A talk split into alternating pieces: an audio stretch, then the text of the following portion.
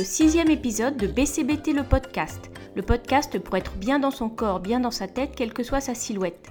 Je suis Ariane Grimbach, diététicienne anti-régime défendant la diversité corporelle. Dans cet épisode, je suis extrêmement heureuse de recevoir Sophie Cheval. Sophie est psychologue psychothérapeute à Paris. Je la connais depuis plusieurs années et j'apprécie beaucoup son professionnalisme, sa vivacité, sa passion pour son métier.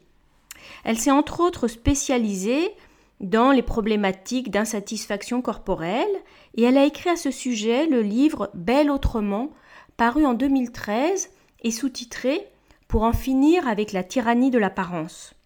Il était donc tout à fait naturel qu'elle intervienne ici. Bonjour Sophie, bah, écoute, merci beaucoup d'avoir accepté de répondre à mes questions. Avec plaisir. Alors j'en ai une pour commencer. D'abord, bah, tu es psychologue, donc tu as forcément une, une diversité de, de, sujets sur lesquels tu accompagnes tes patients.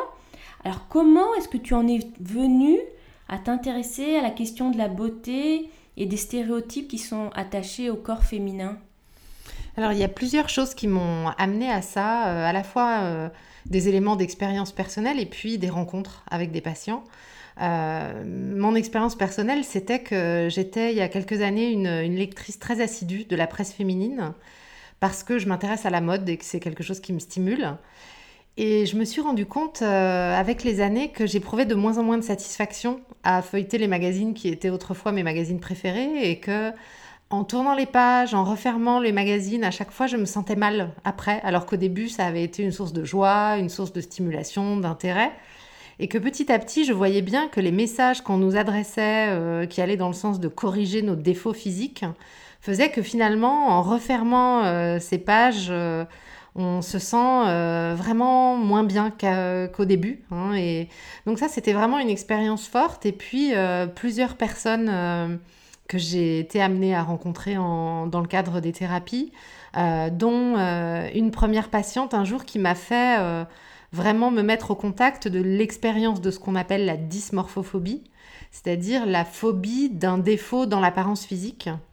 Et c'est à ce moment-là que j'ai perçu à quel point euh, il y avait une continuité finalement entre les complexes qu'on peut avoir euh, les uns ou les autres qu'on a tous, et puis euh, les souffrances qui sont vraiment de l'ordre phobique en lien avec l'apparence physique, et que finalement les processus sont toujours les mêmes. Justement, comment tu, tu décrirais les difficultés de, tes patientes dans ce domaine-là? Et est-ce que tu as vu une évolution sur les années? Alors sur les années, j'ai vraiment le sentiment que, euh, et là ça, reflète ce que je disais à l'instant, hein, que ce qu'on observe dans la presse féminine, euh, on le retrouve en consultation.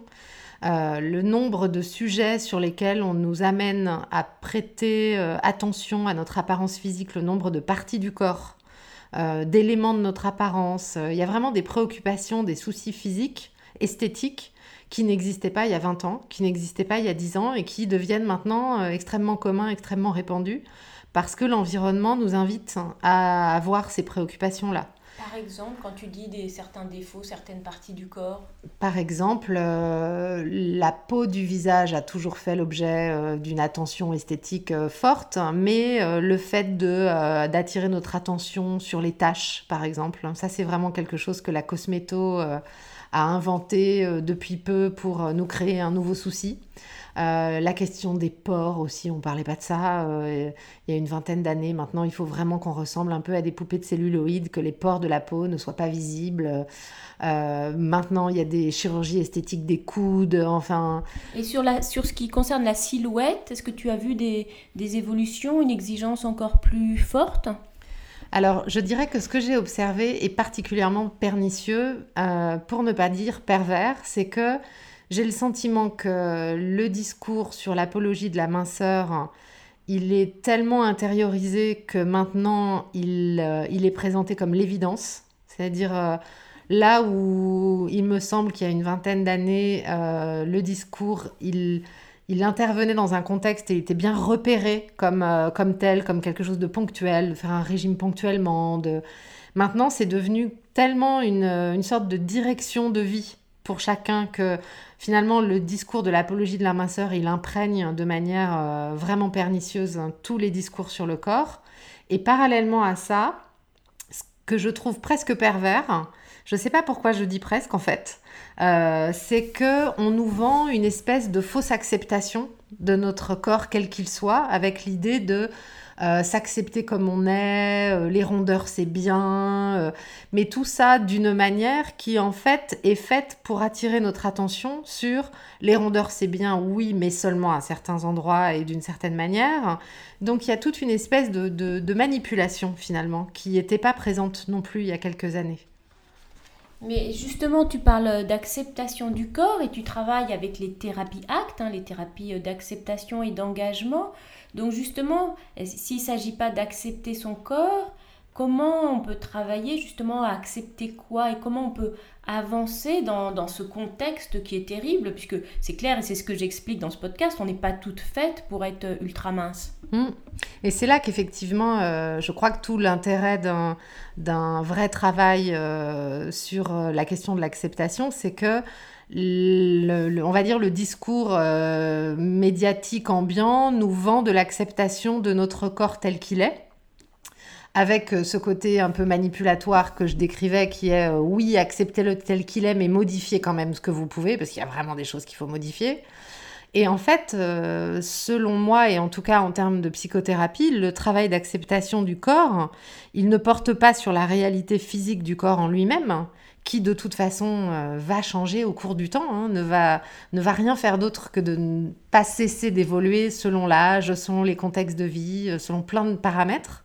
C'est plutôt d'accepter au sens de accueillir et pouvoir s'ouvrir à tous les événements psychologiques qui nous viennent en lien avec notre corps, c'est-à-dire euh, mes pensées sur mon corps, mes sensations corporelles, euh, mes émotions en lien avec mon corps, comment est-ce que je peux apprendre à les accueillir avec plus euh, de bienveillance, avec plus d'ouverture, de manière à pouvoir libérer de l'énergie pour faire des choses qui comptent pour moi.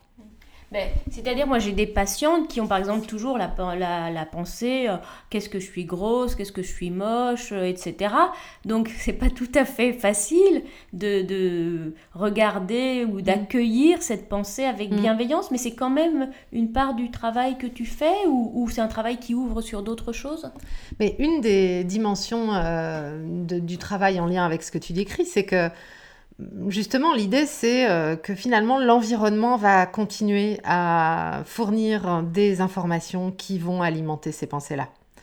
Et l'âge venant, les choses ne vont pas s'améliorer, j'ai envie de dire, euh, avec, euh, avec une pointe d'ironie. Hein, donc ces pensées-là, même si on savait comment s'en débarrasser et on ne sait pas, euh, la psychologie travaille de manière expérimentale et scientifique euh, depuis plusieurs dizaines d'années à essayer de supprimer euh, ce qu'on aimerait bien ne plus avoir, certaines pensées, certaines émotions, et on ne sait pas faire, et on sait pourquoi on ne sait pas faire.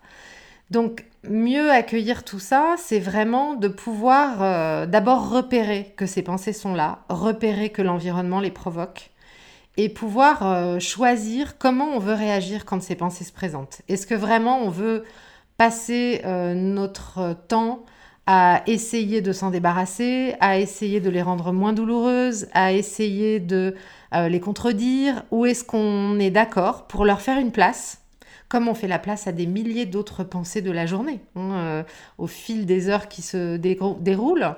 et si on fait ça, alors ça nous permet de libérer de l'énergie pour accomplir des choses qui nous tiennent à cœur, tout simplement. C'est ça, en fait, quand on dit euh, thérapie d'acceptation et d'engagement, et ça, c'est aussi le travail que tu fais, c'est-à-dire aider les personnes à définir ce qui est vraiment important pour elles, et du coup, plutôt qu'on oriente son énergie, ses pensées vers d'autres projets, et du coup, on se focalisera moins sur... Euh, la question de, son physique au sens de ce qu'on observe de, son physique et, des pensées qui vont avec. Oui, c'est ça. Et en même temps, ce que tu dis m'invite vraiment à préciser quelque chose qui me semble important, c'est que la démarche qui est celle de la thérapie d'acceptation et d'engagement, ça n'est pas de dire, écoutez, il y a vraiment des choses plus importantes dans la vie que l'apparence physique et que la beauté. Hein. Euh, ça, c'est malheureusement ce que beaucoup de personnes qui souffrent euh, en lien avec leur apparence physique s'entendent dire de la part des thérapeutes. Euh, quand elles expliquent à quel point elles sont déprimées, angoissées, découragées, désespérées de souffrir de leur apparence physique, elles s'entendent dire que leur souffrance n'est pas légitime.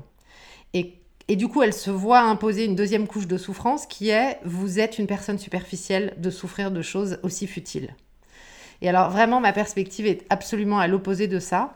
L'idée, c'est vraiment plutôt de libérer de l'énergie en ne luttant plus contre ses, pensées en lien avec son apparence, y compris pour des actions en lien avec l'esthétique, en lien avec la beauté, qui, à l'origine, j'allais dire avant que l'empire cosmédiatique s'en empare, est quand même faite pour être une source de joie. Il y a beaucoup de philosophes qui ont travaillé sur ça, sur le fait que la beauté est quelque chose qui nous amène de la joie. Et du coup, l'idée, c'est de pouvoir euh, développer euh, de l'énergie à mettre au service de ce que la beauté peut nous apporter d'épanouissant et d'enrichissant. Mais, justement, par rapport à ça, enfin, à cette beauté qui procurerait de la joie, à ce que tu appelles être belle autrement, comment on peut avancer? Est-ce qu'il justement dans, tout ce monde où il y a beaucoup de pression, on peut se définir sa propre beauté, on peut résister et, à, prendre un autre chemin qui va être porteur de, de joie, de, satisfaction? C'est quelque chose que tu défends, ça? C'est en tout cas, effectivement, euh, non seulement, oui, ce que je défends et le travail que j'invite les personnes à faire. Et ça ressemble beaucoup euh, au travail que toi, tu proposes dans le registre alimentaire, c'est-à-dire euh, à chacun de trouver ce qui lui convient. Et ce qui me convient, me convient à un moment donné. Et du coup, c'est un peu un chemin euh, d'une vie de pouvoir expérimenter qu'à tel moment, la beauté qui me convient, qui me plaît, qui m'apporte de la joie, de la satisfaction, du bien-être, elle est comme ci, comme ça, elle ressemble plutôt à ci, elle s'inspire de tel ou tel euh, esprit, époque, euh, personne, style, et comment à d'autres moments ce sera autre. Et ça me semble vraiment quelque chose d'important parce que c'est aussi une manière de se réapproprier la beauté que l'on veut pour soi, qui fonctionne pour soi dans le moment de vie où on est. Et on n'est pas dans le même contexte de vie euh, à 20 ans qu'à 40, euh, quand on est euh, mère et quand on l'est pas, selon le contexte professionnel dans lequel on évolue. plein de paramètres sont à prendre en compte.